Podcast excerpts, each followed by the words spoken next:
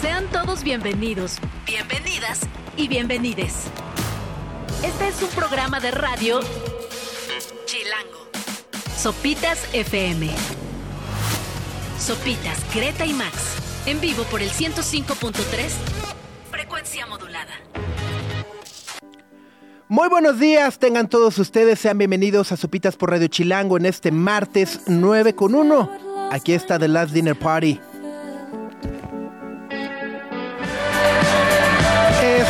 Matters, The Last Dinner Party, que el día de ayer anunciaron un concierto en la Ciudad de México que nos morimos de ganas porque ya llegue y ocurra. Gre, ¿cómo estás? Buenos días. Bien, bien, bien, muy buenos días. ¿Cómo les va? Sí, está programado para el 19 de marzo en el lunario del auditorio, así que sí. está, está, está emocionante, pues. Guarden boletos, esperen, si no se atasquen en la preventa, ¿no? ¿O no, Max? Buenos días, Subs. Hola. Sí, van a volar. Además, pues están estrenando un nuevo disco, ¿no? Lo estrenan la siguiente semana. El güey. 2 de febrero. Su primer disco, 2 de febrero, el- su álbum debut, sí, sí, sí, Ajá. sí, sí. Y justo en unos minutos más vamos a estar platicando con Abigail y con eh, Aurora. A- Aurora, Aurora. exactamente. De The Last Dinner Party, completamente en vivo. Eh, estamos muy emocionados. Además, bueno, pues también hoy hace ratito se dieron a conocer los nominados al Oscar para este 2024, Gre. Sí, así es, en punto de las 7.30 de la mañana, ahí este, empezaron a anunciar todas las más de veintitantas categorías que existen eh, para reconocer lo mejor del cine del último año. Como todos los años, obviamente hay sorpresas, hubo muchas ausencias y demás, pero creo que en general estuvieron como muy safe, o sea, ya sabíamos que iban a aparecer Oppenheimer, Barbie, Killers of the Flower Moon, etcétera, etcétera. Entonces, Pues sí, pero si no hubieran aparecido, también te hubieran dicho, ah, ¿por qué no están? ¿no? ah, ¿por qué no está? Ajá, sí, pero... ajá. Hay unas sorpresivas. A mí sí, o sea, que Margot Robbie no esté nominada a Mejor Actriz, me hizo... Es como las ausencias Ajá. terribles, o sea, Margot Robbie, este, pero apareció América Ferrera como actriz de reparto por Barbie, algo que nadie se esperaba porque no la habían Claro. considerado en otras premiaciones. Y está Ryan Gosling, está obviamente Emily Blunt, Robert Downey Jr. y este Killian Murphy para Oppenheimer. Otra de las sorpresas fue que no nominaron a Willem Dafoe por Poor Things, a Mark Ruffalo sí. Entonces, de director no está Greta Gerwig, eh, pero sí está Justin Triet de Anatomy of a Fall. O sea, eh, estuvo, estuvo raro. Está Past Lives como mejor película, pero no, recibió ninguna otra nominación. Entonces, Y bueno, pues justo también, este, eh, pues nos, nos quedamos con las ganas, ¿no? Con Totem, con Totem, sí, sí, que sí, sí, vaya, digo, también era un tanto esperado, la verdad es que la competencia estaba durísima, ¿no? Sí, sí estaba muy reñida. Y, y digo, todo parece indicar que, que, que, eh, entre The Zone of Interest, eh, Io Capitano y La Sociedad de la Nieve, y bueno, y Perfect Days, es que sí está tremenda. Sí, sí, o sea, sí están muy buenas. Lo, lo único, eh, como que yo le veo es que solo acá se ha estrenado La Sociedad de la Nieve. Entonces apenas se va a estrenar The Zone of Interest, eh, The Teacher's Lounge. Creo que todavía ni siquiera tiene fecha Sí. de estreno. Perfect Days, Io, Io Capitano se estrena hasta después de los Óscares. Entonces, eh, sí, digo, no apareció en los Golden Globes, no apareció en ninguna otra ceremonia Totem, pero pues es un gusto que Está haya llegado corazón. ajá, como a las finales. Y pues, además de- es una película muy bonita. Sí, Independientemente sí, sí. de eso, no necesita una nominación eh, para que la recomendemos ampliamente y si tienen la oportunidad, obviamente, pues vayan, vayan a verla. Pero bueno, estaremos platicando justo de las nominaciones al Oscar largo y tendido más adelante en este martes 23 de enero. Ya, o sea, este- la última semana de enero, entramos a la última semana. La última De semana enero. de enero y ya de los comentarios de YouTube amanecieron filosos. Lore dice que a Geraldine Fernández no la nominaron por El Niño y la Garza. ¿A quién? A Geraldine Fernández, la colombiana. Qué mala onda. se Pobrecita, olvidaron de la, Se olvidaron. de, de la colombiana. La colombiana. ¿No? Este, pero bueno, pues sí, justo. Jonathan Mercado dice, me hubiera gustado que nominaran a Totem, aunque está Rodrigo Prieto representándonos como siempre. Sí, y también las proyecciones era que Rodrigo Prieto iba a recibir nominación por Barbie y por Killers of the Flower Moon, pero solo recibió eh, nominación por Killers of the Fra- Flower Moon y por ahí no se coló, pero por ahí aparece Matthew Lavatic por Maestro, que a mí me parece un gran fotógrafo, pero como que todavía no se había mencionado mucho la fotografía de Maestro, pero apareció en los Oscars. Entonces, sí, hay buenas sorpresas, otras que no tanto, hay muchas ausencias y hay cosas raras, pero yo digo que está muy safe, o sea, está muy cantado pues. ¿Y cuándo se entregan? ¿El 6 de marzo? No, a mediados, déjame ver la, la fecha exacta. Es el 10 de marzo. El 10 de marzo. Ujú. Me, me falló por cuatro días. Por cuatro pero sí, días, sí. Marzo, marzo pinta para ser un mes de verdad intenso y de, de locura. Ay, Que si demasiado. los Oscars, que si su Vive Latino, que si el Ceremonia, que si Sí, Pal Norte, Pal que si The Last. Dinner Party, que si los Oscars. Ah, espérense, A ver, un chorro de discos también van a salir. espérense. Y por ahí también arrancan el las... puente nomás. Y por ahí, ahí también arrancan las campañas, ¿no? Bueno, arrancan Ajá. en febrero. Arrancan las elecciones. Bueno, las campañas, eh, ya sabes, pura cosa. pero sí, arrancan las campañas oficialmente en marzo. Ajá, entonces bueno, ajá, pinta para ser un mes intenso. Pero gracias por acompañarnos. Vamos con esto de The Last Dinner Party y regresando, esperemos conectarnos con ellas. Esto es The Sinner. Es The Last Dinner Party. Sinner a las 9 de la mañana con 12 minutos en la Ciudad de México y nos da muchísimo, muchísimo gusto saludar a Abigail Morris, Aurora Nishevsi de The Last Dinner Party. Hi girls, very nice to talk with you. We're really excited. How are you? Good, good. So excited. How are you? Very, very excited to talk with you. Proud winners of the sound of the BBC Sound for this 2024. I mean, you have a great such company in there. Yeah, I know it's it's intimidating, but it's um it's a real honor. That's great. I, I, I want to ask you, uh, if how could you describe yourself? I mean, for all the people that uh, it's kind of not familiar with your music yet, uh, how could you describe y- yourself as a band? I quite like art rock as a description. Rock. Yeah, baroque pop is another one. I feel like Yeah. art rock because rock, the connotations are kind of like, um, are they're kind of freeing and liberating and raucous and maximalist and loud. And then I don't know, putting art in front of it makes me think of Lady Gaga as well. like Theatrical. album, the theatricality and the thinking, like like the theory behind your music. You kind of like to think about it and study it and be referential with it um, as well. That's great, and and it's so refreshing and it's so fun. And uh, I mean, I really love that in an era of uh, TikTok and a lot of artists trying to get a viral song, you just work again and again and again on live venues. Uh, so I want to ask you about the importance of the live circuit. I mean, uh, you even played with the Rolling Stones with that uh, single out there. Yeah, I don't know how that happened. Yeah.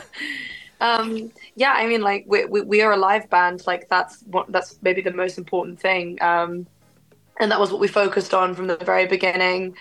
Um, and you know, that's the like that's where we came from in London. You know, we're part of this huge um, live music scene uh, in all these like small independent venues. Um, and it's really great to be able to be holding the flag for them uh, and hopefully, you know, setting a, giving good representation of, of the London music scene, which is really um, an incredible place to be coming from.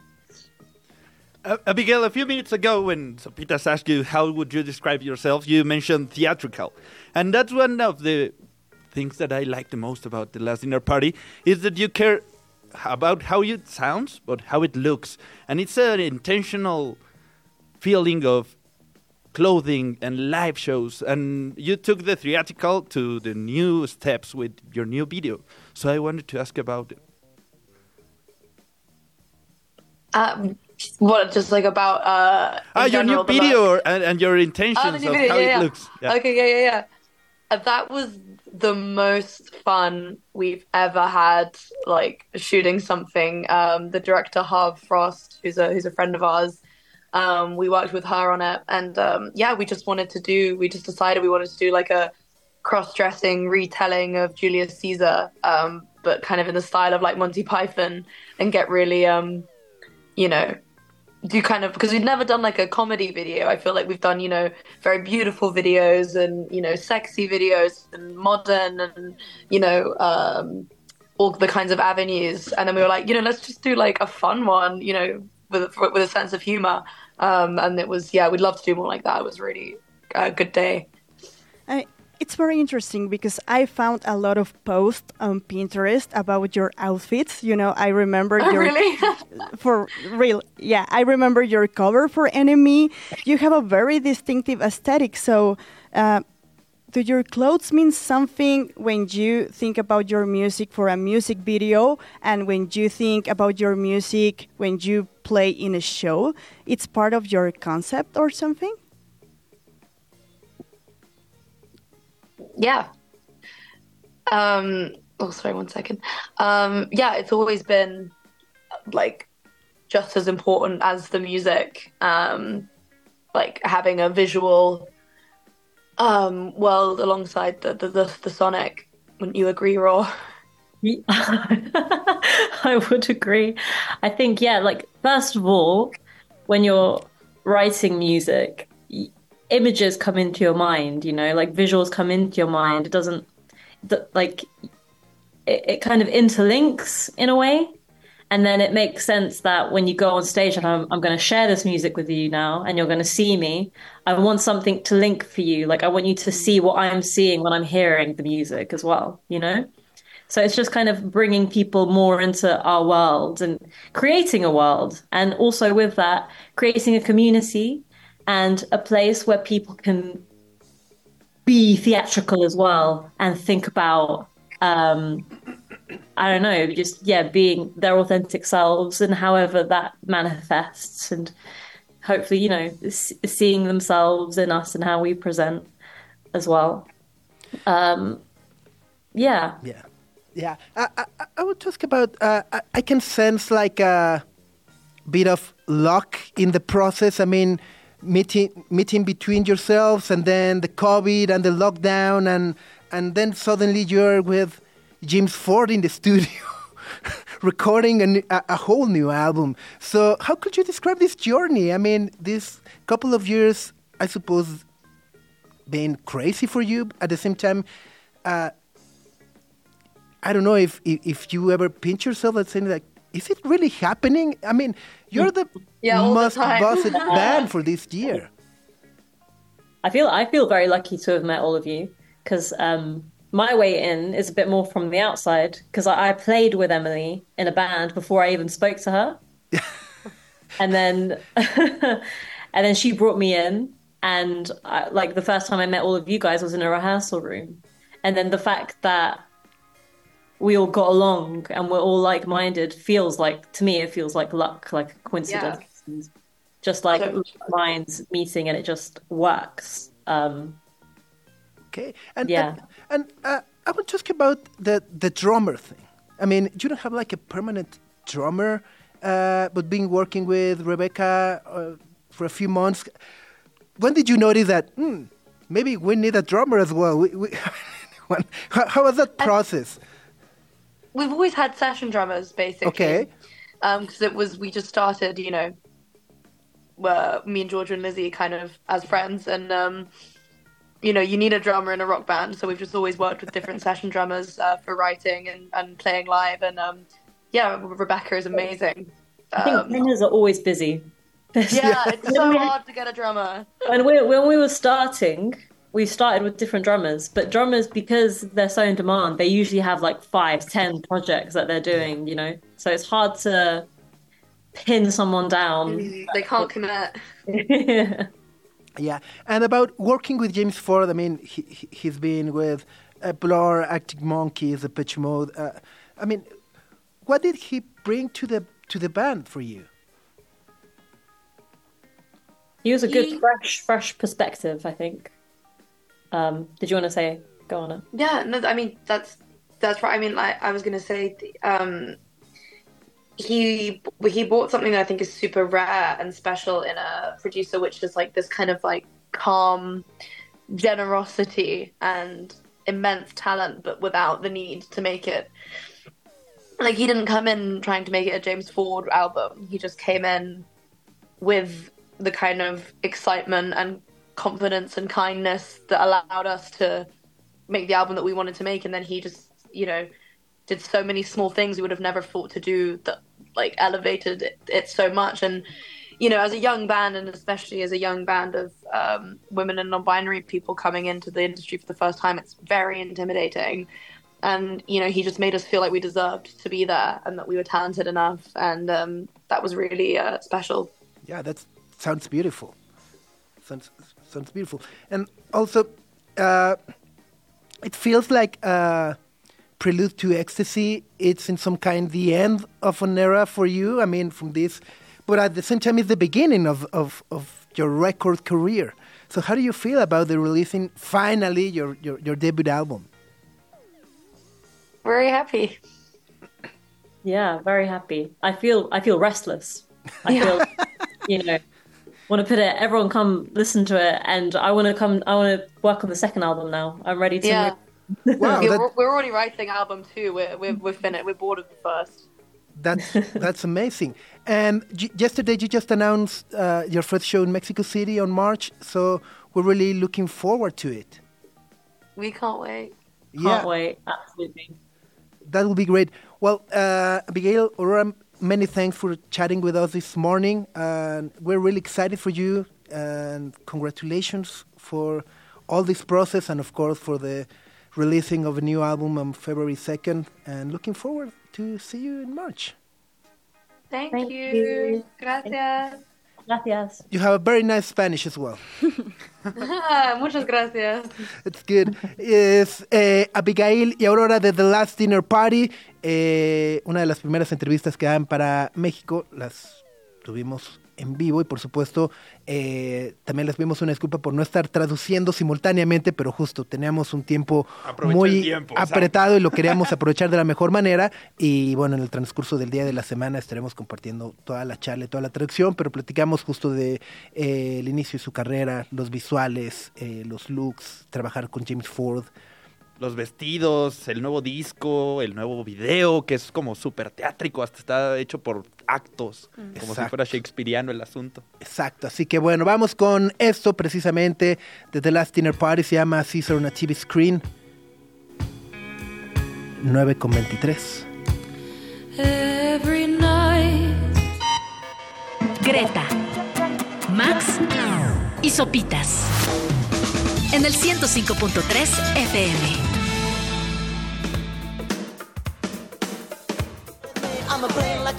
Es el King Kong 5.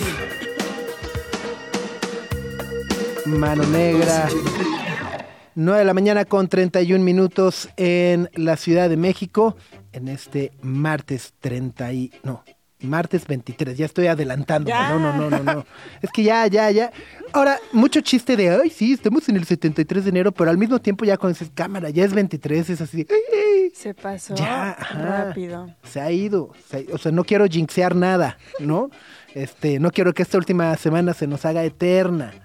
Pero ya de repente es 23 de... ¿no? Apenas ayer estamos atascándonos de uvas, partiendo la rosca, Yendo, yendo a posadas. yendo a posadas, cobrando el aguinaldo y ahora...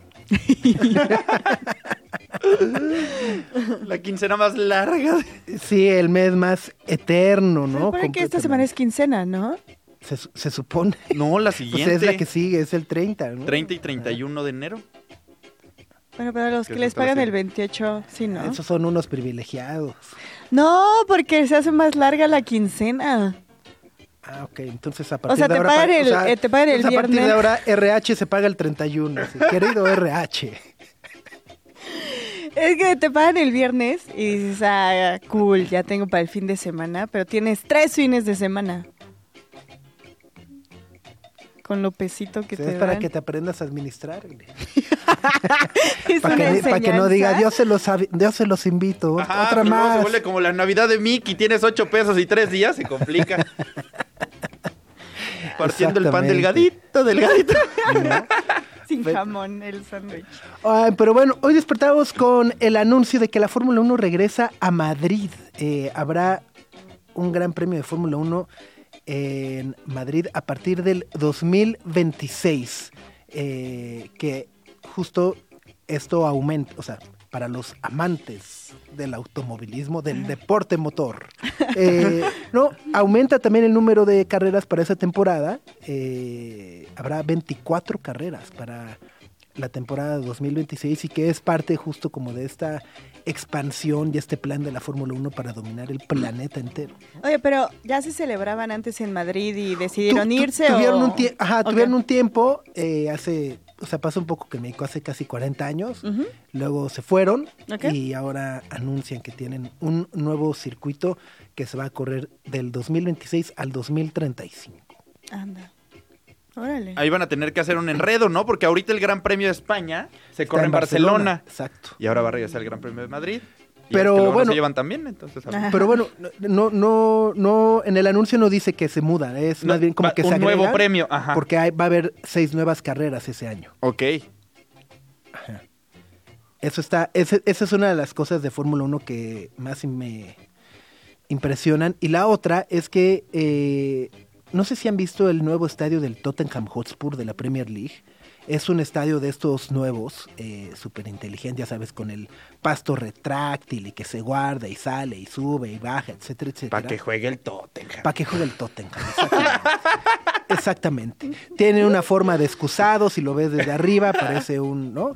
Este, pero bueno, lo que, lo que me parece impresionante de este estadio es que anunciaron que este jueves se ponen a la venta los boletos para una pista de go-karts de la Fórmula 1 que se construyó abajo de la cancha. Ok. Ajá. Y entonces. ¿Abajo del pastito? Abajo, ajá, ajá. O sea, como un. Vaya, cinco metros abajo, o lo que sea el techo, es el pasto, por así decirlo. Y es una pista de go-karts de Fórmula 1 para que todo. O sea, diría que cualquier pelado, pero cualquier pelado de Londres pueda ir, ¿no? Así de, som- somos seis, así vamos a los go-karts. Y, entonces vas eh, y está en el sótano del- de la cancha, que me parece así de. ¿Qué? Órale. Max lo está viendo así con ojos así de. Oh, es que está bien profesional. o- ojos, ojos de corazón, así se le están haciendo los ojos de corazón a Max mientras lo ve. No, o sea, no soy fan de la velocidad, pues, pero ver los go-karts sí están bien chidos. Luego O sea, los que cool. son los de la marquesa y pues sí. que- No, porque aparte estos son como de aire, La- una Ajá, cosa o sea, se ven están, muy avanzados, sí. Ajá. Sí, y, sí, y es oficial de la Fórmula 1, se llama F1 Drive London. Exacto, y... Ajá, o sea, justo aquí el, el videito es que los, los cochecitos son como una pista de aire, o sea, está muy sea, está avanzado. muy Sí, avanzado. está muy avanzado. Y es la primera pista de karts oficial de la Fórmula 1, ¿no? Oh. Y el video es como de la baticueva, ¿no? Un poco. O sea, Como de antro. Como de EDC. Ajá, exageraron un poquito con el neón. que- ah, yo- yo- ajá, pero yo sentía un poco más bien como que Alfred te iba a dar las llaves, así de, ya sabes, como de Batman, de, Ajá, de la señor. Entras y se van prendiendo ahí.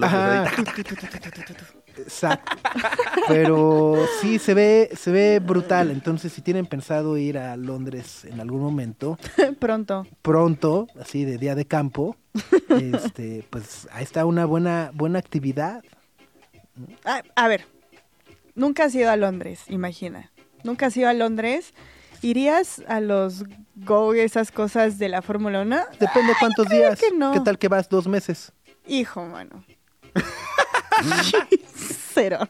¿Qué tal? Ajá, ¿qué tal que nunca has ido y vas a estudiar una maestría seis meses? Ah, no, yo estoy diciendo de vacaciones, de que cinco días en Londres. Obviamente no vas a eso. Pues Seamos si eres, fa- honestos. si eres fan de la Fórmula 1, seguro sí, ¿no? O sea, Siempre llevando la contra. pues, ¿estás hablando contigo misma? Tú Excelente irías. ambiente de trabajo. Tú irías, así vas de vacaciones. ¿Has ido a Londres? Ok. Ajá. Vas cinco días. Ok. Irías a los O sea, Greta ahorita con sus ocho pesos te dispara cinco días en Londres. No, la neta. Te lo pago, o sea, te si lo vas solo de vacaciones, probablemente no. Ahí está. No irían los go-karts. Sí, sí, Pero sí. si es un poquito más de tiempo, si es la segunda vez que vas. eh, Ajá, sí, ya sí otras veces, por supuesto que vas. Oye, y hablando de los 8 pesos, María Silos nos pregunta aquí en YouTube una pregunta muy importante. Ajá. Yo sí voy, pero depende de cuánto cueste la entrada. Hasta el jueves se anuncia. Hasta el jueves van a Ajá, decir hasta el cuánto jueves. Yo siento que sí va a ser un sablazo. Porque están muy modernas. Está muy moderno. Y es- deja tú lo moderno, está en libras. Está en Está en libras. libras. Ah, sí, y el que convierte no se divierte. Sí, Entonces, o sea, Cero. si uno llega al aeropuerto y dice, ay, qué caro está el dólar, pero, ay, qué caro está el euro, pérense las libras, man. ¿no? Sí, ay. Sí. Bueno, vamos con más música. Esto es The Youth Lagoon, música nueva de este 2024. Se llama Fútbol. Es Youth Lagoon y esta maravilla que se llama Fútbol a las 9 de la mañana con 41 minutos en la Ciudad de México. Una canción chulísima para iniciar el año. Oye Max, cuéntanos la historia de esta mujer que heredó una fortuna que son como 25 millones de euros y está buscando como voluntarios para donarlos, regalárselos, una cosa- como que los quiere dar de manera equitativa, algo así. Los quiere repartir. Es un asunto interesantísimo. Se llama Marlene Engelhorn. Es una... Ah, Marlene Engelhorn. Engelhorn. háblenle de mí. Eh, Es austroalemana y ella es heredera de una empresa química y farmacéutica en Alemania. Ok.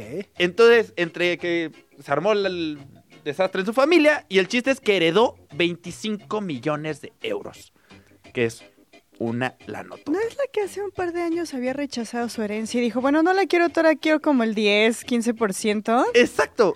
Ahora ¿Por? le llegaron los 25 millones de euros y tiene una idea interesantísima. Resulta que eh, en Austria es uno de los pocos países en los que no hay impuesto a las herencias. Y entonces lo que ella dice es que es injusto.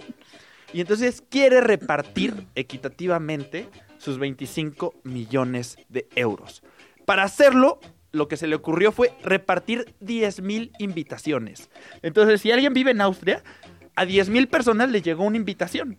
¿Y cómo, pero ¿Así cómo, cómo la repartió? ¿Así de, sacó uno de esos como sorteo de Instagram? Así No, de- la, la repartió por correo y en línea. Te tenías que registrar por teléfono también. Y el chiste es que de estos 10 mil se van a elegir a 50 personas.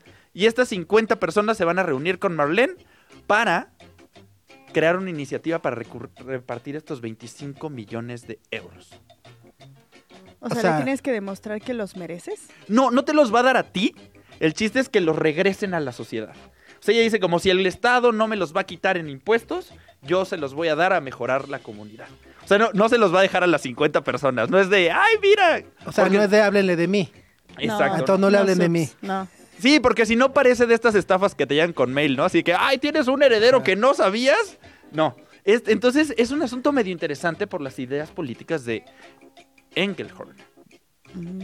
E- e- Está muy curioso, pero entonces a mucha gente en Austria ahorita le llegaron cartas así de ¿quieres participar en esta iniciativa?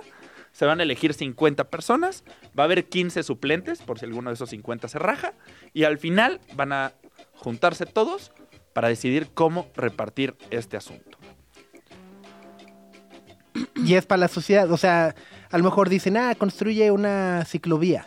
Exacto. O hay que ponerle, este, no sé, este, paragüitas a los semáforos para que no se mojen. Ajá. O sea, ese tipo como de inicia- O sea, en eso se los va a gastar. en eso se los va a gastar y obviamente es Austria, entonces también pues, van a tener cosas como, ay, faltan botes de basura. Ya sabes, este tipo de cosas un poco más de, de ese asunto. Y si eres uno de los elegidos, te van a pagar 1.300 dólares por cada fin de semana que estés chambeando en su iniciativa. No son 25 millones de dólares, pero es alguito. Total. Total, total. O sea, grandes convicciones, pues. Sí. O sea, sí, ¿no? Certera con su con su pensar político y social. O Muy sea, cañón. está, está cool. Ajá. Pero yo siento que solo una rica rechaza dinero. Claramente. Pero sea, no todos. No, no, o todos, sea- no todos, no todos. Hay, ¿no? O sea, Succession. De hecho, justo el, el- el- el año pasado platicábamos esta nota de que el número de multimillonarios en el mundo que lograron su fortuna por, hered- por Por heredarla cada vez era más grande. Eh, entonces eso quiere decir que no, no solo los ricos rechazan dinero. Algunos, Algunos. como Elena Engelhorn. Engelhorn. Engelhorn. Pues está buena onda. Está, está interesante. Ahora le podemos platicar acá del, del drenaje aquí, ¿no? Yo creo que se aceptaría aquí así, oye, mira, te tengo una oportunidad. Oye, mira, hay un país que se llama México, Exacto, ¿no? que ne- tiene muchos baches, se inunda cuando llueve. Sí, sí, sí, sí, sí, tal cual. ¿no? Pero bueno, vamos con más música. Esto es de Kim Gordon y se llama Bye Bye. Es la maravillosa Kim Gordon.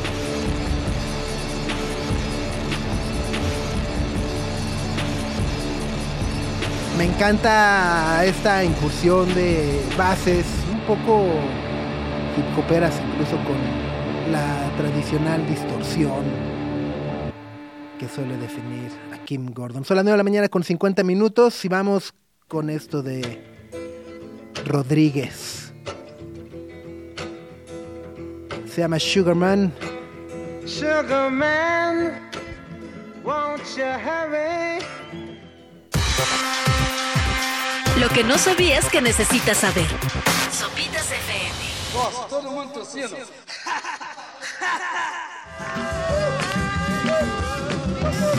A menina.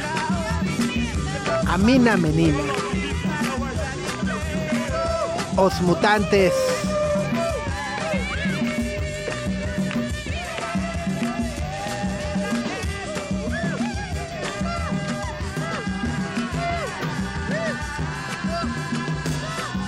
Diez de la mañana con un minuto en la Ciudad de México. Oye, Max, cuéntanos del. Bueno, hay dos, hay dos temas que me gustaría que nos platicaran. El primero es este mega hackeo de contraseñas que hubo. Dicen más de 100 millones de contraseñas se hackearon. eh, y pues bueno, pues no es la primera vez que esto ocurre, pero seguramente eh, esto significa que puede haber algunos de nuestros datos o contraseñas por ahí pululando. Exactamente. A diferencia de otros hackeos masivos, como de los que pasan seguido, lo complicado este es que ahorita se robaron o se filtraron las credenciales, o sea, las contraseñas asociadas a los correos electrónicos, que son 100 millones en un montón de plataformas, como Yahoo, eBay, en Facebook también les dieron un baile, y una de las preocupantes en el mundo digital es que también se robaron varias contraseñas de Coinbase. Órale. O sea, pues sí, es, le llaman the, the mother of no sé qué, ¿no? Ajá, o sea, la madre de los hackeos. Eso, eso. The, the mother of leaks o una cosa así, ¿no? Of all breaches. Exacto. E- Esta, esta base de, de datos lleva publicada cerca de dos meses, tres Ah, que meses. tranqui. tranqui. Pero, pero el asunto de esa, o lo que lo hacía complicado, es que los hackers obligaban a pagarles para que la recibieras. Entonces nadie podía comprobar si, si era en serio o no. Ok. O sea, como, o sea, un poco como cuando te llegan los mails de tenemos fotos tuyas. Ándale. Y dices, ah, sí, Como va, va, cuando va, te va. llega ese correo, todos los hackers decían, tenemos 70 millones de contraseñas y correos electrónicos de estas bases de datos. ¿Las quieres comprar? Pues págame. Pero entonces nadie podía comprobar si eran en serio o no, y por eso se hizo noticia esta semana, porque ya pudieron comprobar que sí son en serio. O sea, alguien sí pagó y dijo. ah, Alguien no sí pagó. Salió el ah, no ma. wow. Eh, y bueno, está justo esta página de Hawaii Bean Pond, ¿no? Exactamente. Esa es como el, el- la mayor base de datos del mundo de donde puedes saber si tu correo o si tu contraseña o si alguna de tus credenciales digitales anda bailando por ahí. Se llama Have I Been Pond. Pond está escrito P-W-N-E-D. Está difícil. Ahorita se los compartimos en Sí, Twitter sí, si sí, quieren. Pero entonces, ahí pones tu correo electrónico. Entonces yo estoy poniendo el mío, bien feliz. De hecho, yo ya sé el resultado. Lo pones y... Siempre te aparece ahí algo, ¿no? Exactamente. Mi correo electrónico está en 11 filtraciones de datos. Ay. Sí, a, a mí me parece, pero, o sea, me parece así de MySpace. En el 2008, güey, ya desde el 2008 ya. Ticket, Ticket Fly, ¿no? este, del 2016. Eh, y luego, ajá, creo que ese es mi problema y espero que ningún pirata informático esté Hacker. escuchando. Ajá. Porque en realidad luego lo ves y dices, hay tantas que, ay, qué flojera cambiar el password de todas. A todas las contraseñas. Es una complicación. ¿No? Ajá, porque nomás te dice así de, ah, ok, de todas estas lugares que tienes cuenta, este, pues se han filtrado. pues. Pero Ajá. ahora tú ve y cámbialos a cada uno. Hay unos que ya ni usas, ¿no? Sí, por ahí dice como, ay, tu contraseña de Last.fm se Ajá, hackeó en o sea, 2012. como- Dices, bueno, pues esa no importa. Exacto. ¿no? Pe- Pero hay otras bases de datos complicadas. Mi, mi nombre aparece en la base de datos de Twitter que se hackeó el año pasado. También hay varias que salen de algunas aplicaciones. Canva lo hackearon hace unos años también. Hay aplicaciones de banco que les dieron en la torre en 2022 en México. Sí, aquí Ahí- estoy, ahí, ahí me estoy viendo justo. Exacto, esa es una de las... Órale, pero estoy viendo que es así, estados de cuenta, Ajá. mails, este, RFC. identificaciones gubernamentales, ajá, Eh. cámara. Ajá, y también pueden ver tu balance del banco Del en aquel banco. hackeo. Ah, ah, capaz que los hackers me ven y dicen, no, ese, Ah, ayúdenle. pobrecito. Ese vamos a donarle. Exactamente, entonces en- pueden entrar a la página Have I Been Pwned, P-W-N-E-D, y ahí van a poder saber si su correo aparece no solo en esta filtración, sino en alguna de las filtraciones anteriores. Ok. Y luego el otro tema tiene que ver con este juego que se llama Palworld, eh, que pues señalan o dicen que plagió a Pokémon. y yo no lo había visto hasta hace rato que vi al personaje y dije, es un Pokémon en... Ajá, ¿no? Aparte también tienen que atrapar monstruitos, ¿no? Exactamente. La historia de Palworld está muy cañón. Es un juego que se estrenó el viernes pasado. Para todas las consolas. Solo para PC y para. Xbox. Ok. La gracia es que está gratis en Xbox. Entonces tuvo millones de jugadores y se volvió muy popular en la plataforma de Steam, que es donde puedes comprar juegos para Ok. computadora. El chiste es que en un fin de semana juntó 5 millones de descargas. Se volvió muy, muy, muy popular. Ajá. Y de repente todos lo estaban jugando y decían como, oye, todos estos monstruitos están igualitos a los Pokémon. Es que están idénticos. O Están bueno, o sea, idénticos. parece como piñata pirata de Pokémon, ¿no? Así de eje central, vas ahí, ves el puesto de piñata y dices, eh, es un Pokémon, pero no es un Pokémon, pero da el gatazo. Da el gata, exacto, como cuando ves al demonio de Tasmania morado, así. Pero entonces eh, todo el mundo se empezó a preguntar qué onda con este juego que se llama Palworld. Y ahí en lugar de que se llamen Pokémones, se llaman Pals. Ajá. Esa es la única diferencia. Y el modo de juego sí es un poco distinto. No son igualitos a los Pokémon. O sea, es- tiene disparos y ahí le agregaron cositas. Pero estoy viendo que también existe un como Pokédex. Exacto, que se llama Paldec. Paldec. sí, sí. Y, y entonces todo el mundo se empezó a preguntar como, ¿qué onda con este juego?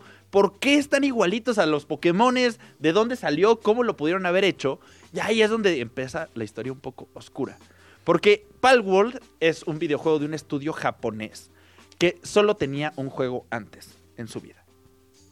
Ok, no habían hecho otro más. que No habían uno. hecho ningún otro juego antes. Y ese juego se trataba de hacer imágenes con inteligencia artificial. Y que hacían Pokémones. Y entonces el CEO, cuando ¿Sí? presentó su anterior juego, dijo, con nuestro juego puedes crear Pokémones con inteligencia artificial.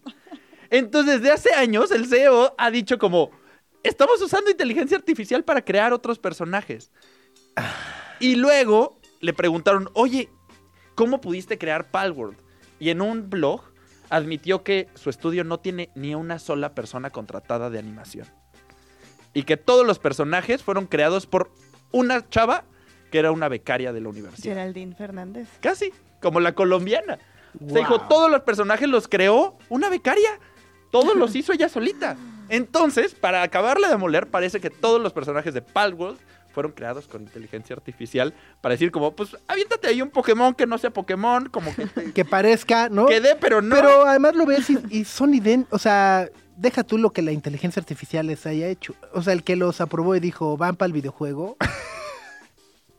Ajá, o sea, Sí, no, no. ese no tiene excusa, ¿no? Ninguna. O sea, el personaje principal es uno que se llama, digo ya si alguien le quiere ñoñar, es uno que está igualito a Electabuzz, que era Ajá. como un gato de electricidad. Es el personaje principal y está idéntico, solamente tiene como que el cuerpo de Totoro, está un poquito más pachoncito. Más, más, más gordito. más sí. pachoncito. Es lo único que cambia. Entonces están todas estas dudas sobre el juego Palworld No, por, pues, por la volada de los personajes. Y aparte son Pokémon que los conoce todo el mundo. Sí, o sea, justo, no quieres ser abogado de Palworld en estos días, ¿no? En estos días han de estar sufriendo un montón. Y ahora viene el asunto. El juego le está yendo muy bien porque es muy divertido. Tiene millones de O sea, jugadores. el- la, el- la experiencia, el, el play. La experiencia, el play, pasarla jugando es muy divertido. Porque los juegos de Pokémon se han, dormido, se han estado durmiendo en sus laureles desde los últimos años. Sí. No ha habido un juego de Pokémon divertido en mucho tiempo, casi no hay innovaciones. Y este presenta todo lo que los fanáticos de Pokémon querían, solo que los personajes son piratas. Un poquillo, un poquillo. ¿no? Entonces le está yendo muy bien a este juego. Hay millones de jugadores. Se estrenó el fin de semana. Si tienen Xbox está gratis en Game Pass. Si tienen Steam también es muy accesible. Eh, pues pueden disfrutarlo, probarlo y decir como, pues casi es Pokémon, pero no es Pokémon. A ver, Ahí está, a ajá, ver ahí hay- qué. está en un, en un limbo rarísimo. Pues, a ver, a ver qué es lo que pasa. Pero bueno, sigue estando disponible. Si lo quieren jugar, lo puedes seguir descargando, ¿no? No. O sea, vaya, hasta el momento no hay. eh, todos los señalamientos no han sido oficiales, no hay una orden judicial de bloqueado, prohibido. Sí, no, no, no, O sea, para nada. Nomás es de, ah, mm, qué raro, pero tan tan. Tan, tan. Lo, puede- lo puedes descargar, cuesta como 300 pesos si lo quieres jugar en tu compu. Ay, ay. No, pues me voy con la piñata del Pokémon mejor. 10 de la mañana con 11 minutos. Aquí está Wetleg. Es Wetleg. Wet Dream a las 10 de la mañana con 13 minutos. ¿Qué soñaste? ¿No? Así soñé contigo. ¿Qué soñaste? Pues de eso va la canción. Básicamente, en este martes. Ya no me acuerdo. Ajá. En el famoso íbamos por un elote, ¿no? Y me desperté. Y me desperté, ¿no? Eh, saludos a Armando, dice, esa rola de las Wet Leg le hicimos cover en la uni y nos salió pésimo. Ahora vivo traumado con la banda. Pues, ajá, para eso existía el rock band hace algunos Para ayeres. ensayar, Oh, pero gran ¿no? mérito Antes. intentar hacer, o sea, hacerle covers a Wet Leg. eh, No fue Oasis, pues. O sea, no tocaron Wonderwall, ¿verdad? O sea, aplausos por no fue nuevas cosas. Mine. Hoy que toca Slash, hoy, hoy es el concierto de Slash, ¿no? En el, Ajá, en el Pepsi Center. Ajá. Hoy todos así, ¿no? Con el aplausos por intentar nuevas cosas. Exacto, exacto, exacto. Luego, saludos, Sopitas, Maxi Guireta. Qué chido que Past Live se llevó dos nominaciones a los Oscars, pero también sentí gacho que no haya estado Sharon Van Etten en la categoría de mejor canción original. Por Quiet Eyes, justamente para Past Lives. Sí, es una gran rola. No la he visto, entonces. ¿No? No, la tengo, la tengo ahí, está en mi listita. Ya, esa y, Fall, y Fallen Leaves Ajá. están ahí en mi listita de. En el movie. Ajá, en el movie. En el movie, ahí esperando nomás que la vida me regale unas cuantas horas. ¿No? Pero bueno, justo platicábamos que esta mañana se dieron a conocer las nominaciones para la entrega de los Oscar este año, donde obviamente Barbie y Oppenheimer pues acapararon el mayor número de nominaciones. Eh, ¿Por dónde empezamos? Pues por mejor película. Ok. Las, las 10 nominadas. Eh, las, mayori las mayorías, ¿eh? La mayoría ya eh, se estrenaron acá. Hay unas cuatro que todavía no se estrenan, pero ya están próximas a estrenarse. Está American Fiction, que es protagonizada por Jeffrey Wright. Está Anatomy of a Fall de Justin Triet, que este también recibió varias nominaciones como para mejor actriz, para mejor director, etcétera, etcétera. Está Barbie, obviamente. Está The Holdovers o Los que se quedan, que esa ya está, ya se estrenó en cines. Está Killers of the Flower Moon. Está Maestro de Bradley Cooper, Oppenheimer, Past Lives, Poor Things y The Zone of Interest. Órale. Eh, Pues están buenas, las, pues sí, las 10, ¿no? Sí, sí están buenas las 10, pero yo siento que ya está muy cantado La con, quiniela ya está con cantada. Oppenheimer. Eh, fue la más nominada de esta edición y pues ha arrasado en todos los premios, entonces creo que Oppenheimer es como la favorita. Ok. Ujú. Bueno, parte como la favorita desde ahora, Parte como la ¿no? favorita. Así como dicen en los, los programas especializados. Ajá. Luego, Luego- mejor actor. A ver, para mejor actor. Déjame encuentro mi lista. Está Bu- Bradley Cooper por Maestro. Está Maestro. Coleman Domingo por Rustin. Paul Giamatti por The Holdovers. Killian Murphy por Oppenheimer. Y Jeffrey Wright por American Fiction. Rustin que está en Netflix, ¿no? ¿Ya está? Todo, creo, según yo todavía no, pero... Pero bueno, es Ah, como... sí, ya está en Netflix, sí, ya, sí, ya está en sí, Netflix. Ajá. Este, y además justo Coleman Domingo, Coleman. eh, que hace o ha hecho historia por ser como el primer afrolatino Ajá. en ser nominado, al. Oscar. Como mejor actor. Exacto. principal. Luego, mejor actriz principal está Annette Bening por Niad, que también está disponible en Netflix. Eh, Lily Gladstone por Killers of the Flower Moon. Sandra Hüller por Anatomy of a Fall. Carey Mulligan por Maestro. Y Emma Stone por Poor Things. Ahora, si a mí me ¿Y preguntan, Margot Robbie? ¿Y Margot Robbie? pues no, no apareció y decidieron pelucearla. La academia Es como un discurso muy meta justamente de lo que habla la película, ¿no? ¿Y qué de, Ryan de- unos señores decidiendo sea, que Barbie no era Barbie. Ajá, que Greta no lo merecía, que Margot tampoco, pero Ryan sí, o sea, sí lo merece, pero ¿cuáles son los, los criterios de so- selección? solo los Kens. Ajá, pobres Kenes.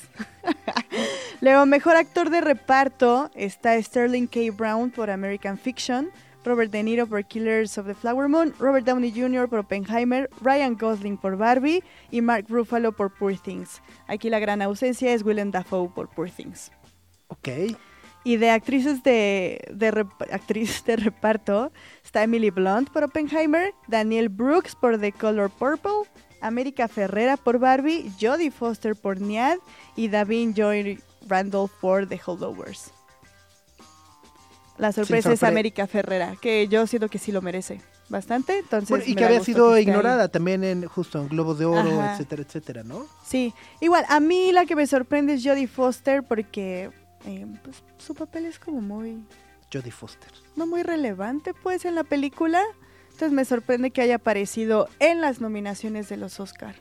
Digo, estuvo en los Golden Globes, pero sí, no sé, se me hizo raro. Oye, película animada. Película animada. Está The Boy and the Heron o El Niño y la Garza de Miyazaki. Elemental de Pixar. Nimona. ¿Es de Netflix, Nimona? Nimona. Nimona es de. Netflix, Sí, es sí. la de la Ajá. chava que se hace animalitos distintos. Sí, sí, sí. Ajá. Luego Robot Dreams, que honestamente no Es- sabía es cuál española. es. Es española. Eh, pero ajá, no, no la he visto. Desconoces. Bueno, de hecho, oficialmente es francesa, aunque bueno, pues justo es mucho- muchos españoles, sí. Ajá. Y Spider-Man Across the Spider-Verse. Eh, es como de las pocas veces que no está Disney aquí. Wish no la armó. Entonces, Elemental. le Elemental, fue pues, son ahí pésimo en como la primos, ¿no? taquilla, Ajá, como que no, no destacó mucho en la taquilla, ni en las conversaciones, ni en la crítica, ni nada. Entonces, la favorita es The Boy and the Heron y le está pisando los talones Spider-Man. Que está raro porque en los Golden Globes ganó Miyazaki y en los. ¿Qué fue? Hace. Eh, los Critics los Choice, ¿no? Critics' Choice fue Spider-Man. Entonces, a ver, Ahí sí está. Ahí está como complicado. Luego, fotografía. Está sorpresivamente Edward Lackman por El Conde, la película de Pablo De- Larraín. ajá. Eh, está Rodrigo Prieto por Killers of the Flower Moon. Bravo, es- bravo, bravo. México, México. No lo vieron, pero todos se amarró de- en la bandera. Sí, todos así de México, México. Esta es su cuarta nominación y creo que es la en la que más tiene probabilidades de ganar. México, México.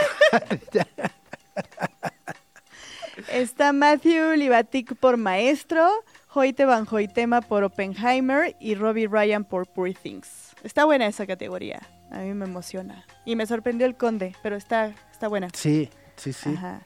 Luego... Vestuario, ¿no? O- Directores. A ver, a ver, Ah, espérate, directores. espérate. Ah, ¿vamos en orden? Aquí me salió después, después de eso viene vestuario en las nominaciones. A ver, espérame, estoy buscando vestuario. ¿Quién está en vestuario? Está Barbie, Ajá, Killers of the Flower Moon, ok. Napoleón. Ah, que Ah, es que es de- Napoleón la es hizo. de época, es de época. Obviamente. Vestuario de época. Muy bonitos vestidos, ¿verdad? muy así ampones con crinolina. Eh, no encuentro la categoría de, Luego Oppenheimer Ok, y Poor Things. de época. Y Poor Things también es de época. Pero Oye, la, el- la- la cara ahí chamuscada del Oppenheimer. El vestuario El tremendo, le pusieron el mismo gorrito de felpa tres horas y media. para mí debería de ganarlo Poor Things. Esta Holly Waddington hizo algo espectacular con los vestidos victorianos que utiliza Bella Baxter. Como no es un personaje femenino usual, todo el vestuario la representa y está increíble. Cuando los mortales la veamos este fin de semana, Increíble. te apoyaremos tú. Se estrena este 25, ¿va? Ajá, sí, ya. Poor Things. Luego, dirección. Está Justin Triet, Anatomy of a Fall, Martin Scorsese por Killers of the Flower Moon, Christopher Nolan por Oppenheimer, Yorgo Lantimos por Poor Things y Jonathan Glazer por The Zone of Interest. No está Greta, como podrán ver. No, no. No, no. Ni Celine Song por Past Lives, que también era una de las que se había mencionado. Boo. Pero bueno, está Justin Triet, Justin Triet. Ajá. ¿no? que es director. No, pero yo no, o sea, yo no menciono Greta ni Celine por cuota de género, sino porque el trabajo que hicieron fue bastante destacado. Entonces, ¿A quién te hubiera cepillado? eh, ¿yo? ¿Martín? A Martin Scorsese. Mira. Yo me voy a poner un candadito y... Un cantadito. Ajá. Luego, este, de película internacional está Io Capitano, que va por Italia. Perfect Days, que va por Japón. Esta película es interesante porque es de Wim Wenders. Ajá. Pero es la primera vez en la historia que se nomina una película en representación de Japón que no es que no está dirigida por un director japonés. Ok, es como una Wenders es- coproducción. Ah, es una coproducción alemana y japonesa, pero toda la producción se hizo en Japón. Ok. Está hablada en japonés totalmente y además solo el director es Wim Wenders, lo cual Wow. me parece muy interesante. Luego está La Sociedad de la Nieve que va por España, está The Teachers Lounge de Alemania y The Zone of Interest del Reino Unido. Está buena también. Sí, sí está buena. ¿Cuál es tu favorita? Eh, pues la verdad es que no. no he visto The Teacher's Lounge, no he visto Io Capitano, Yo, Capitán, no. no. he visto Perfect Day, o sea, ajá. O sea, no me, no me considero apto, Apto para. para decirlo. Lo que he visto es que los chilenos no están nada contentos con que la Sociedad de la Nieve vaya por, ¿Por España? por España. ¿Chilenos? Me equivoqué de nacionalidad. En Sudamérica, de- perdón, pero, pero están muy Pero bueno. enojados porque la Sociedad de la Nieve compita por España. Eh, en vez Es que de... es una producción mayormente española. Eh, la, el Vaya, elenco es lo- uruguayo. Ajá, lo- lo- los- los chilenos deberían estar contentos porque están el documental este brutal Sí, de, de La Memoria Infinita. Memoria Infinita de ¿cómo se llama? Maite qué? Eran uruguayos, pero sí, eran los latinoamericanos. O sea, porque dicen como la historia latinoamericana, los, los sobrevivientes eran latinoamericanos, ¿por qué compite por España? Por Entonces España. hay video... Pues porque ellos le hicieron, o sea, no, no están, no están, no están premiando quién sobrevivió o Ah, dónde es pasó. el tema como de la producción y quién puso la Yo solo vi el pleito en lana. Twitter y dije, uh, Ah, dije, ay, eh, sí, no, pues, si se lo comieron aquí, no, pues no, no están discutiendo eso. sí, ¿Quién entonces- está contando la historia, cómo, con qué, entonces hay dudas etcétera? Ajá, Ma- claro. Maite Alberdi. Alberdi. Exacto, ajá. pero bueno, si quieres, vamos a hacer una pausa y regresamos para las últimas eh, categorías de... A mí la que mi favorita siempre es la de los documentales. Y estoy rayado. Así que me voy a explayar, por lo cual necesito ir a una pausa para dedicar los últimos 30 minutos del programa a eso. Lo que no sabías que necesitas saber. Sopitas FM. Sopitas FM. Radio Chilango. Se compra colchones, tambores, refrigeradores.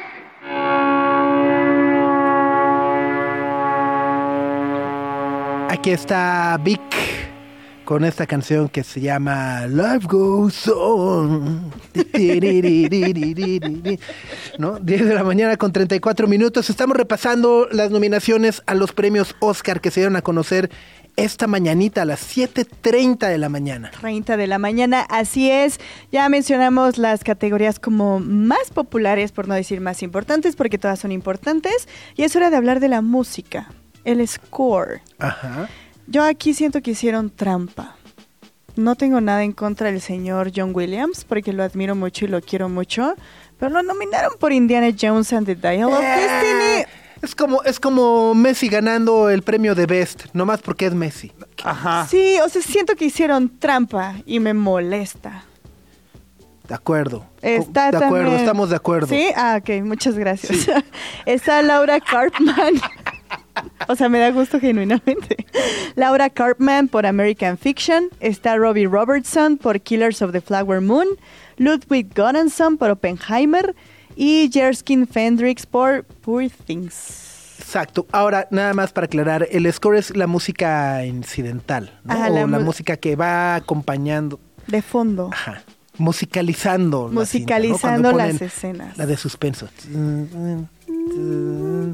Eh, yo, por ejemplo, Ah, en lugar... tiburón, pues, tin, tin, tin, tin. Ajá. Esa, ajá. Yo hubiera puesto ahí, no me acuerdo del nombre, pero el que hizo la música de May December. Es que no me acuerdo. Ya está en Netflix, ¿verdad? ¿O todavía no? No, aquí se estrena el 8 de febrero. Decidió Netflix, muy extrañamente, solo Se tenerla llama en Estados Unidos. May, diciembre, mayo, diciembre, la vamos a estrenar en febrero. Ah, muy bien. Perfecto, va. Tuvieron una gran oportunidad ahí de... El, el músico se llama Marcelo Sarbos, el de May December. Yo lo hubiera puesto en lugar de John Williams, no tengo nada en contra del señor. Creo que es la persona viva más nominada en la historia. Pero... No, este, bueno, no me no voy a enojar, pero... Ajá. No te enojes. No a mí me sorprende que alguien vio la de Indiana Jones como para Sí. nominarlo, porque según yo todo el mundo de la saltó. Luego, canción original. Está The Fire Inside the Flaming Hot de Diane Warren. Si quieren ver esa película, está en Star Plus. Está sorpresivamente no mala. Así lo voy a decir. está I'm Just Ken de Barbie para Mark Ronson y Andrew Wyatt. Eso significa que Ryan Gosling va a interpretarla en la ceremonia. Ok, a ir afinando la garganta. Está It Never Went Away de American Symphony para John Baptiste y Dan Wilson. Está Washashe, A Song for My People, The Killers of the Flower Moon para Scott George. Y está What Was I Made For de Barbie para Billie Eilish y Phineas. Se saltaron a Dua Lipa. Sí, bueno, como en todos, ¿no? Sí, sí, sí, sí. O sea, ni la nominaron ni nada, entonces Sí. así las cosas.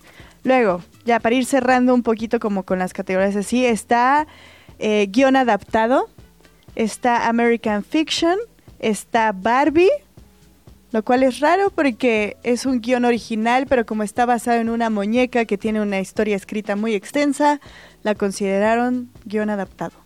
Ok. Está Oppenheimer, está Poor Things y The Zone of Interest.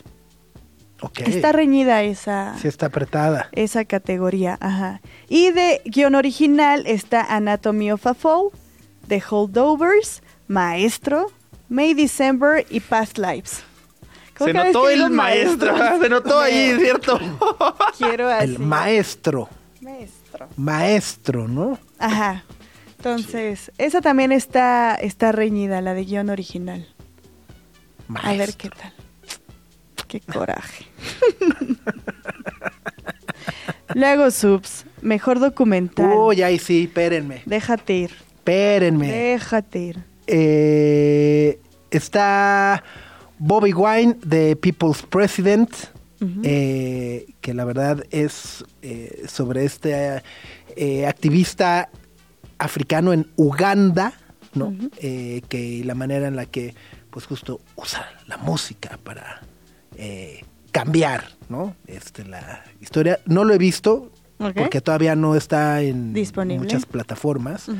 Eh, pero justo iba un poco también de eh, la manera en la que este activista utiliza la música dentro de su campaña para denunciar al régimen de, de Uganda. Luego está eh, The Eternal Memory o La Memoria Infinita de Mai- Maite eh, Alberdi. Alberdi, ¿no? Esta chilena maravillosa que justo también estuvo nominada por eh, la gente Topo, ¿no? Eh, hace un par de años, si no me equivoco. ¿Habrá sido 2019? 2020. 2020 Ajá. por ahí y que justo retrata la historia de un periodista chileno eh, que es diagnosticado con Alzheimer y son los últimos años de su vida, su vida en pareja, el acompañamiento de su esposa Paulina eh, y como el amor, ¿no? Este, pues está ahí siempre. Es, Se, se chilla. se- sí, sí, sí, sí, sí, sí, Sí, sí, sí. Sí, lágrimas. Totalmente, ¿no? Eh, eh, está For Daughters, que también es interesantísimo. Este es un documental sobre eh, las hijas de una mujer que fueron radicalizadas. Y como, ajá, eh, Sí, sí, o sea, sí. Ajá. Gre puso una cara así de ¿qué? Sí, sí, sí, es como se van transformando, ¿no? Este, por islamistas. Ah, Ajá, sí, ¿no? Está, ajá, ah, ok. ajá.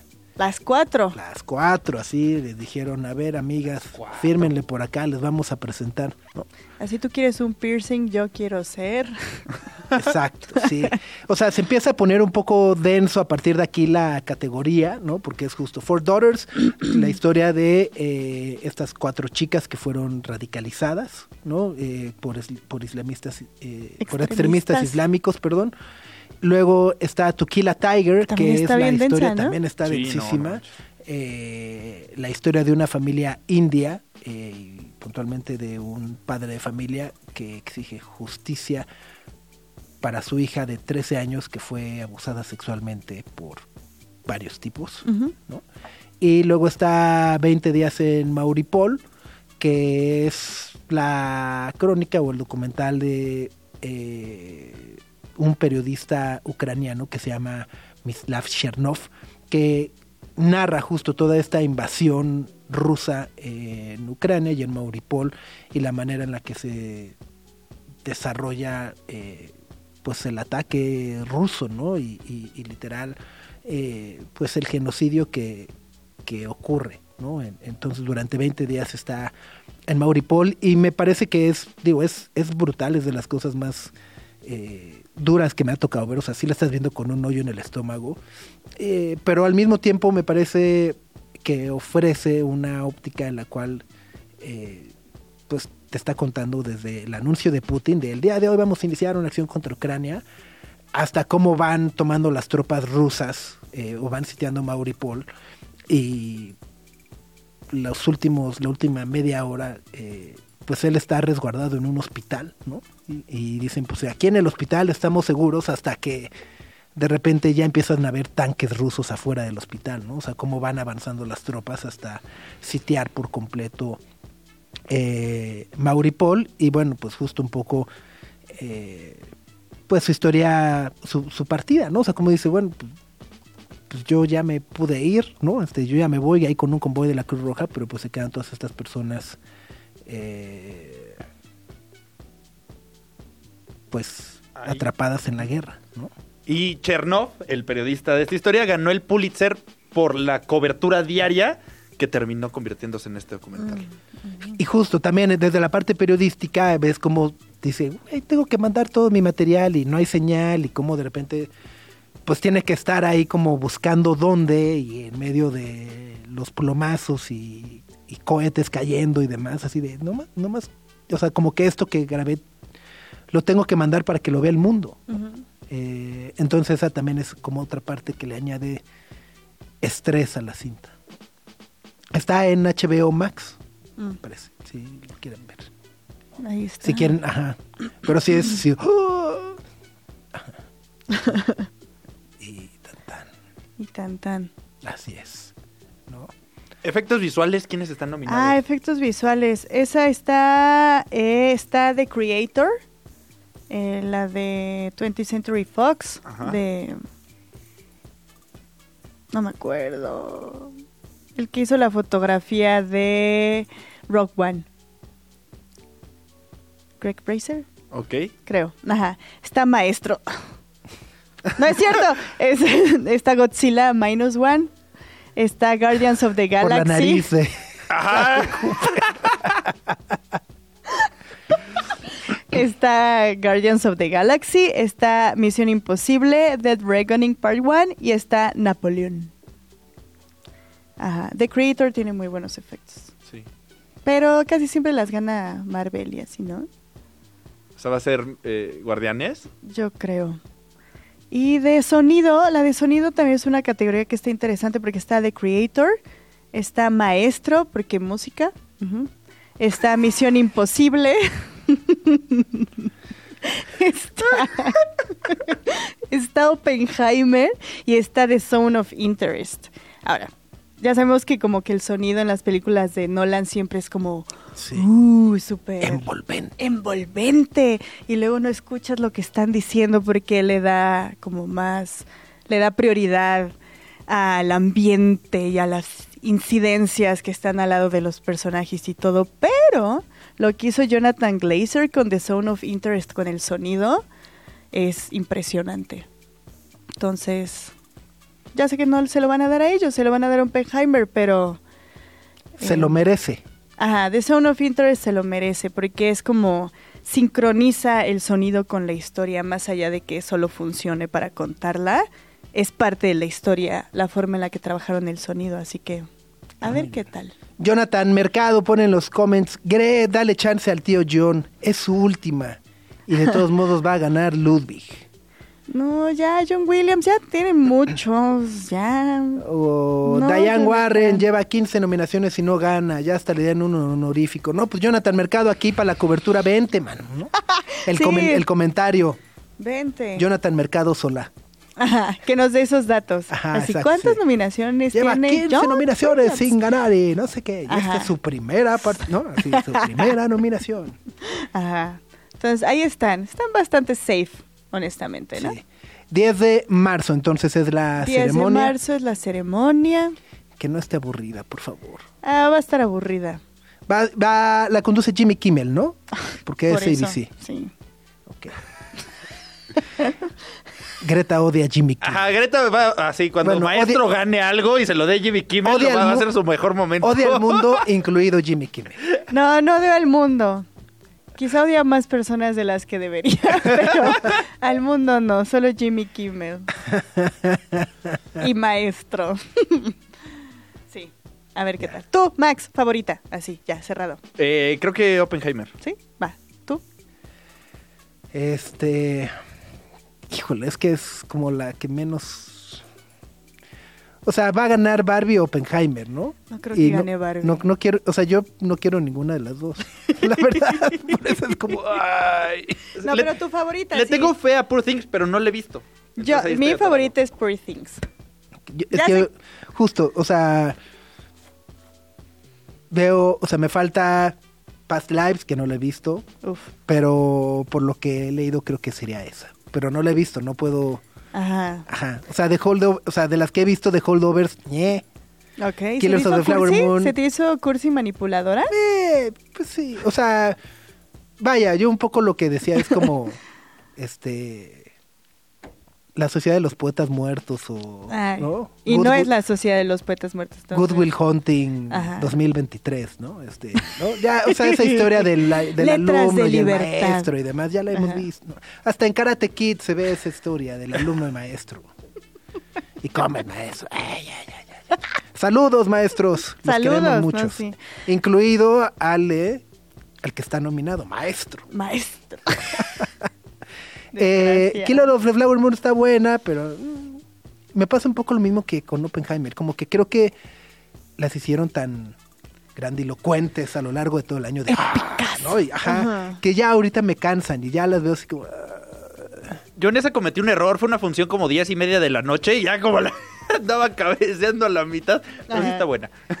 No, es que, o sea, es que no es decir que están malas, pero tienes que considerar como todo el contexto y todos los aspectos, incluso el presupuesto que tuvieron y qué fue lo que lograron, ¿no? Entonces, obviamente Oppenheimer iba a armarse así de grande y a Killers of the Flower Moon también, porque son directores ya conocidos que les dan un chorro de lana y pueden hacer estas producciones épicas. Pero ¿qué pasa cuando una película tiene un impacto enorme con tres pesos como Past Lives? Y su guion es simple y no necesita CGI Exacto. ni un enorme 300 equipo. millones Ajá. de dólares, ni, ni que dure como- tres horas y media. Ajá. Para decir, ah, vean qué gran película hice. Dura, es como, A ver quién la tiene. Ajá, ¿no? Ajá. A ver, a ver qué película dura más. A ver quién se Ni que sean estira. biopics, porque ya también estoy hasta acá de las biopics. Exacto, es que cuando es una biografía es como, le voy a apuntar al Oscar, ¿sabes? Entonces ahí está el Bradley Cooper. O sea, la que van a hacer de Anthony Kiris de los Red Hot Chili Peppers va a ir al Oscar. Ah, y la que va a ser Timothy de Bob Dylan, y la que va a ser... La de ¿cómo Bob? Marley ahora. La de Bob Marley, seguramente. La de La. Michael Jackson la de están Michael Jackson con su sobrino, la de Hulk Hogan con Chris Hemsworth, La de Amy Winehouse. la de Amy Winehouse, la de Audrey Hepburn con Rooney Mara. Todas es, quiero un Oscar. No, Ajá, no lo hagan, no lo hagan por los no premios. lo hagan por los pre- háganlo por el arte, como Past Lives. Me muero de ganas. Y aparte están cortitas, eso se agradece. Una hora Una, veintiocho, una y cacho, ¿no? una cosa así. Fall Ellipse, una 40, o sea... Bellísima. Ajá, no, ne- no necesitas sacrificar toda tu vida para verlas, así. ¿Qué hace el fin de No, pues va a ver Oppenheimer, ya así. ¿no? Ah, Sí, pero así dentro de lo razonal, racional. ¿Qué palabra es? racional. Dentro de lo razonable, perdón, Poor Things es mi favorito. Ok, con el Yorgo. Con Se el estrena Yorgo. este viernes. Este viernes ya, sí, sí, sí. Pues iremos a verla. Ah, y pueden ir con sus mamás. Y pueden ir con sus, Pueden ir con mamás. sus mamás Jonathan tenía la duda. Ajá. Pueden ir con sus mamás. Si son de amplio criterio, ¿no? Exactamente. Pues ahí está. Vamos con esto de Kevin Carl. Se llama Como me encanta. Es Kevin Carl.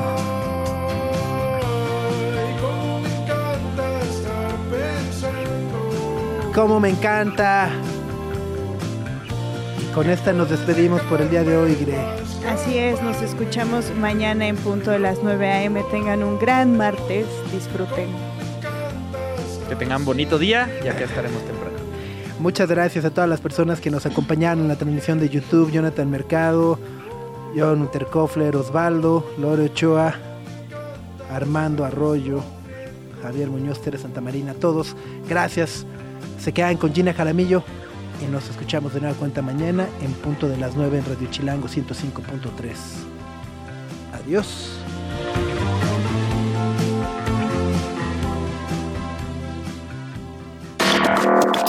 Aquí termina. Sopitas FM. Sopitas, Greta y Max. Lunes a viernes, 9 a 11 de la mañana, Radio Chilango 105.3. Frecuencia modulada. Radio Chilango, Radio Chilango 105.3 FM. La radio que... Viene.